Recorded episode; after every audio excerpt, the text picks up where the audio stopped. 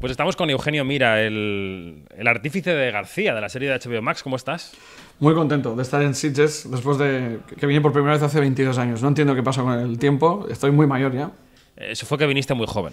Bueno, sí, las dos cosas son verdad. Dejemos por eso.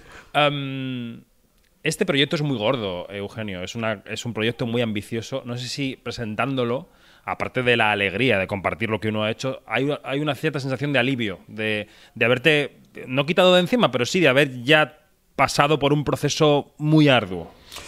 Pues mira, he de ser muy sincero, en las carreras que se van dibujando a base de decir que no a cosas que no te puedes permitir, que las cosas por las que apuestas de repente no salen, que de repente algo te viene y no sabes de dónde viene y se convierte en algo que te llena completamente, contra todo eh, pronóstico.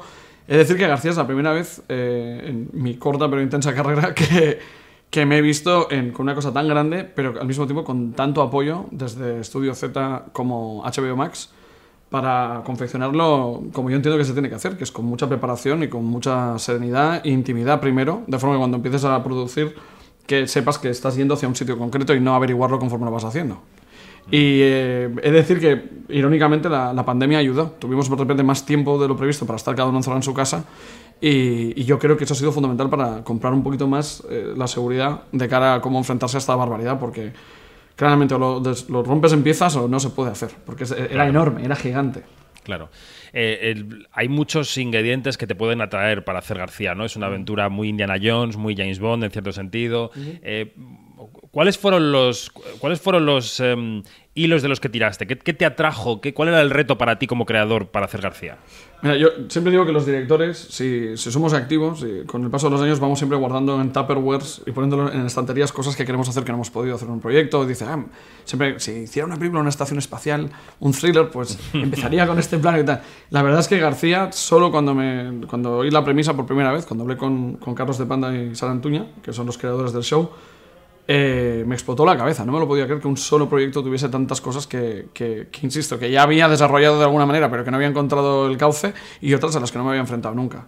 Siempre he dicho que para mí el gran protagonista de este proyecto, desde mi punto de vista, eh, ha sido la oportunidad. No, no he visto algo tan grande y con tanta riqueza. Entonces, si, si me pongo a hacer la lista, no acabaríamos nunca, pero a grandes rasgos creo que en España, eh, siempre que se ha hecho ficción sobre agentes secretos, superhéroes, eh, todo lo que es ese tipo de, de, narrativa, se ha hecho desde la parodia. Sí, de, de, empezando por Mortadelo y Filemón, es una parodia de agentes de la CIA, eh, Anacleto, Super López, todas las propiedades que ha habido así intelectuales siempre han tenido un punto como de pedir perdón porque en España estas cosas no pasan. Mm. Y hay algo de García que al estar en dos épocas, en el pasado, digamos, los finales de los años 50, principios de los 60 y luego la época actual, permitía abordar sin pudor eh, pues el, el, el, entorno natural de esos personajes, ¿no? que son en el fondo una variación de Roberto Alcázar y Pedrín o Batman y Robin, pero llevado a un punto eh, que creo que esto lo inventó Alex de la Iglesia con el Día de la Bestia, en el que puedes juntar referentes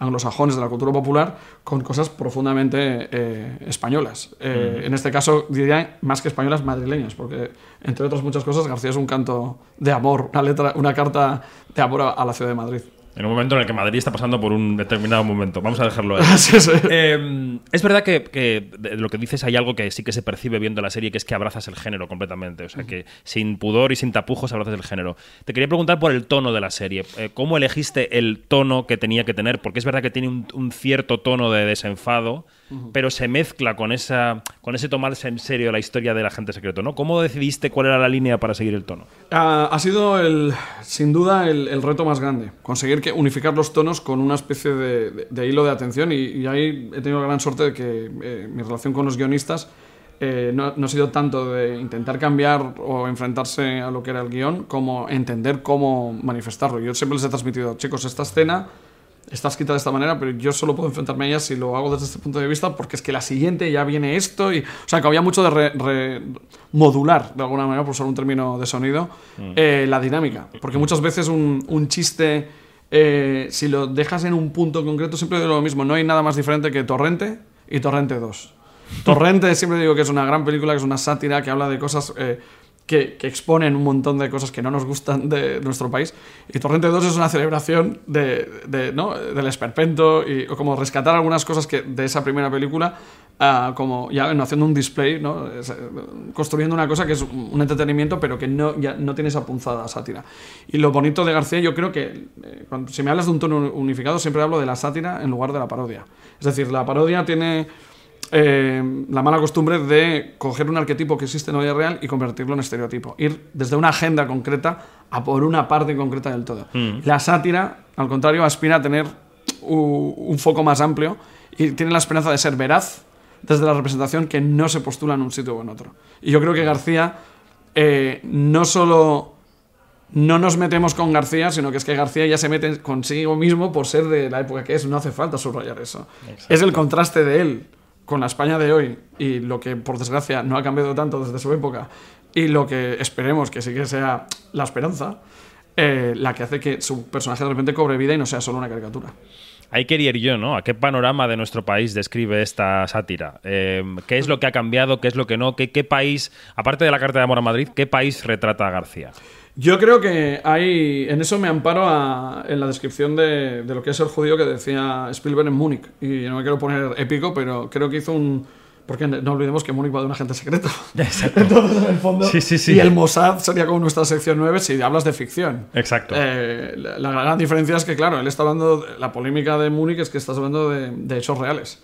Entonces, la sátira te permite estar pudiendo hablar de algo tan. Si no tan bestia como Múnich eh, sí que puedes hablar de cosas mm, en paralelo, de qué significa, qué es la diferencia entre ser, pertenecer a algo, ser lo, la, lo que es el país, el nacionalismo, que el país como paisaje, o sea, es donde te ha tocado nacer y que estás linkado a ello casi genéticamente, el sentimiento de nación, lo que es una bandera, lo que es la patria, todos esos términos las disonancias entre ellos y, y, y, por qué de repente, pues en España, el fútbol, ¿no? Es una cosa que unifica a gente que a lo mejor es antimonárquica o republicana, pero de repente gana la selección española y la bandera española ya no le da a tirria. Ese tipo de, de yuxtaposición y de palinsecto que, que se, tiene que ver con la acumulación del paso de la historia, creo que, eh, pues que la sátira, insisto, te permite que en García podamos hablar de todo eso sin que sin que parezca que estás intentando lanzar un mensaje concreto. Mm. O sea, yo creo que lo, lo, lo importante es retratar eh, una sensación de qué significa ser español. ¿Qué te da vergüenza de eso? ¿Por qué tienes un problema con una bandera? ¿Qué, qué, qué, ¿Por qué no tienen un problema algunos con la bandera? Todo eso es ponerlo de una manera en la que, en la que te vaya sorprendiendo todo el rato, sobre todo de dónde viene. Eso creo que Carlos y Sara han hecho un trabajo estupendo que va mucho más allá del cómic. Es verdad que la serie, o sea, es verdad que sí que sorprende cuando la ves y aparece Franco y aparece el Valle de los Caídos y, o sea, toda esa serie de cosas que de repente dices, ¿con qué, con qué libertad, de, con qué eh, frescura lo aborda la serie, ¿no? Que decir, no hubo ahí ningún tipo de conversación de esto mejor porque habrá gente que eh, vuelvo a decirlo, si estuviésemos haciendo Múnich, y yo, eh, Múnich, yo que soy un forofo de Spielberg, dice que es la única película en su carrera en la que cada noche se iba a casa y no podía dormir y decía, ¿qué cojones estamos haciendo? Porque incluso cuando hizo la lista de Schindler, mm. Creo que no tienes que explicarle a nadie que los nazis son los malos. ¿no? Exacto. Pero cuando te metes en un sitio tan peligroso en el que estás hablando del entitlement o lo que te sientes que tienes derecho a decir, porque yo soy español, y dices, ya, ya, pues que ese español son 17 cosas distintas y no todo el mundo está de acuerdo. Ahí es donde voy. Si lo haces desde un agente secreto que parece sacado de un cómic, como... Mira, una de las cosas que es importante respecto al tono, yo no me centré tanto en el tema de el hacer un ejercicio de sacar a un personaje de otra época, ¿no? durante el franquismo en la España de hoy, como lo que hizo Woody Allen con La Rosa Púrpura del Cairo o John McTiernan con El último gran héroe, por hablarte de referentes cinematográficos, que es que no se trata de sacar a alguien de otra época, es un personaje de ficción. Y creo que lo bonito de García es que es una ficción de aquellos que son nostálgicos de una España que si la, les confrontásemos diríamos, tío, que es que no era tan guay como pensabais. Entonces jugamos, ya, ya veréis, no quiero hacer spoilers, pero conforme va, vamos volviendo al pasado, eh, en el primer episodio vas a ver un blanco y negro, que es blanco y negro, buenos, malos, sin matices, pero cada vez que volvemos en cada episodio al pasado, empiezo a hacer un abordaje anacrónico a ese tono. Y te voy a poner un ejemplo perfecto. Chinatown, de, eh, de Polanski, sí. es una película que en su, en su ADN es una película de los años 30-40 de cine negro. Pero lo que hizo Polanski es dirigir a los actores como si estuvieran en los 70. Y Jack Nicholson no actúa como Humphrey Bogart. Eh, para que no, no, está haciendo de Jack Nicholson en los 70. O sea, le ves con su cara, su... nadie está impostando un tono. Exacto. Entonces, aquí estamos con lo mismo. Estamos diciendo, vale, ¿qué pasaría si pillásemos a alguien de esa época del TVO y lo lanzáramos a una España eh, que es tan distópica como realista. O la actual. La yo. actual, sí. Eh, hablando de dirigir actores, hablemos de, de ellos, de los actores. ¿Por qué elegiste a dos caras, en principio desconocidas para el gran público, para encarnar a Antonia y a García? Eh, esto me ha pasado hablando, en, por ejemplo, en, fuera de España. de- y lo- era más fácil explicarlo porque allí nadie está, na- nadie tiene muy claro hasta qué punto es conocida la propiedad Claro. intelectual de García. Y yo les decía, claro, es que estamos hablando de un cómic independiente. Nosotros no estamos intentando atraer al lector de un cómic independiente. La, la apuesta de García es que nadie sabe de dónde viene esto. Por esa razón yo quería seguir con esa apuesta y pensé que era una buena idea, por ejemplo, y es muy, muy fácil. Si eh, cogemos a Kim Casas o a Mario... eh, Kim Gutiérrez. Kim Gutiérrez, perdón, eso. Si cogiésemos a Kim Gutiérrez y a- o a Mario Casas, ya tienes una predisposición a aceptarles como agente secreto de tal. Para, empezar, Kim Gutiérrez hizo de Anacleto. Entonces, es decir, pero si eh, trabajas con, con actores que, que- que están teniendo sus carreras, pero que la gente no tiene asociado unos personajes eh, que ya no puede separar de ellos, creo que ayuda a crear esta, esta sátira, esta invocación de una España eh, que está transcurriendo una realidad paralela. Mm. Vengo de charlar con los protagonistas de García y de- les pedía una descripción tuya como director y decía, creo que Becky decía que, que eres un caos muy ordenado Ay, qué baja. qué como director. ¿Cómo, ¿Cómo te relacionas en el set con los actores? ¿Qué tipo de, de códigos estableces con ellos? ¿Cómo es la comunicación entre Eugenio Mira y sus actores en un set? Ah, para mí, el- veo a, a los actores los veo como intérpretes. Y cuando digo intérpretes me refiero como músicos que dominan un instrumento, en este caso su, su cuerpo. Entonces, para mí, yo abordo la dirección desde seres estrictamente útiles en lo que se requiere de, de la manifestación geográfica del personaje. Entonces, lo que intento es todo lo que tiene que ver con el arco del personaje, que tiene que sentir en cada momento, eh, así a grandes rasgos, se pacta antes de empezar a rodar. De forma que nosotros llegamos al rodaje, todo el mundo sabe dónde tiene que estar. Si existe alguna duda, si algo no acaba de funcionar, se reacciona a ello. Y ya en la unidad mínima de mi trabajo, que es el plano, los bits que hay dentro de un plano, sí que puedo decir de una toma a otra. Entre esta frase y la siguiente, tarda un poco más en contestar, porque le da tiempo al otro. Y, y cuando notas que el actor comprende por qué estás pidiéndole eso, Creo que esa es el arma que tenemos los directores, es eh, transmitir seguridad en que sabemos que estamos yendo hacia un sitio de la mano construyendo algo. Pero tiendo a dejarles siempre que muestren lo que traen de casa y modular desde ahí es más fácil. Y explicarles por qué se modula. Es decir, a mí me gusta que entiendan que hay una razón detrás de, de- de lo que estoy pidiendo. Entonces, básicamente es un respeto a su trabajo y, y una super... O sea, es un trabajo de supervisar y de, y- y de proveer amparo y guía cuando es necesario. Pero respetando su, su espacio. Bueno, por las 34 referencias que has hecho durante la entrevista, quien nos escuche o quien nos vea sabrá que eres un cinéfilo. Y esto, evidentemente, es una serie para una plataforma. Estamos en un momento de, de cambio híbrido, eh, eh, fluido. ¿Cómo ves el futuro de este negocio? Eh, porque a todos os lo pregunto, a todos y a todas, y cada uno tiene una respuesta distinta. Otros dicen no lo sé, sin más eh, ambigüedades. ¿Qué? Yo personalmente creo, desde el punto de vista de lo que es un director, si eh, desde las plataformas de streaming a nivel mundial, que son los nuevos estudios, no nos engañemos, hasta el punto que los estudios, eh, como los conocíamos, o se han convertido en plataformas, o sus O catálogos, exacto, sus catálogos han acabado en plataformas, siempre que haya un, un requerimiento de oficio por parte de un director eh, para que haya espacio para interpretar un material y, poder bailar con eso, probablemente no haya habido un momento mejor. Es decir, yo en mi carrera me, me siento muy afortunado, las películas que he dirigido, la colaboración que he hecho con, en tres ocasiones con Juan Antonio Bayona y su productora Belén Atienza en segundas unidades, terminando con de Parque Jurásico, para un chico de Alicante del 77 es, un sueño hecho realidad.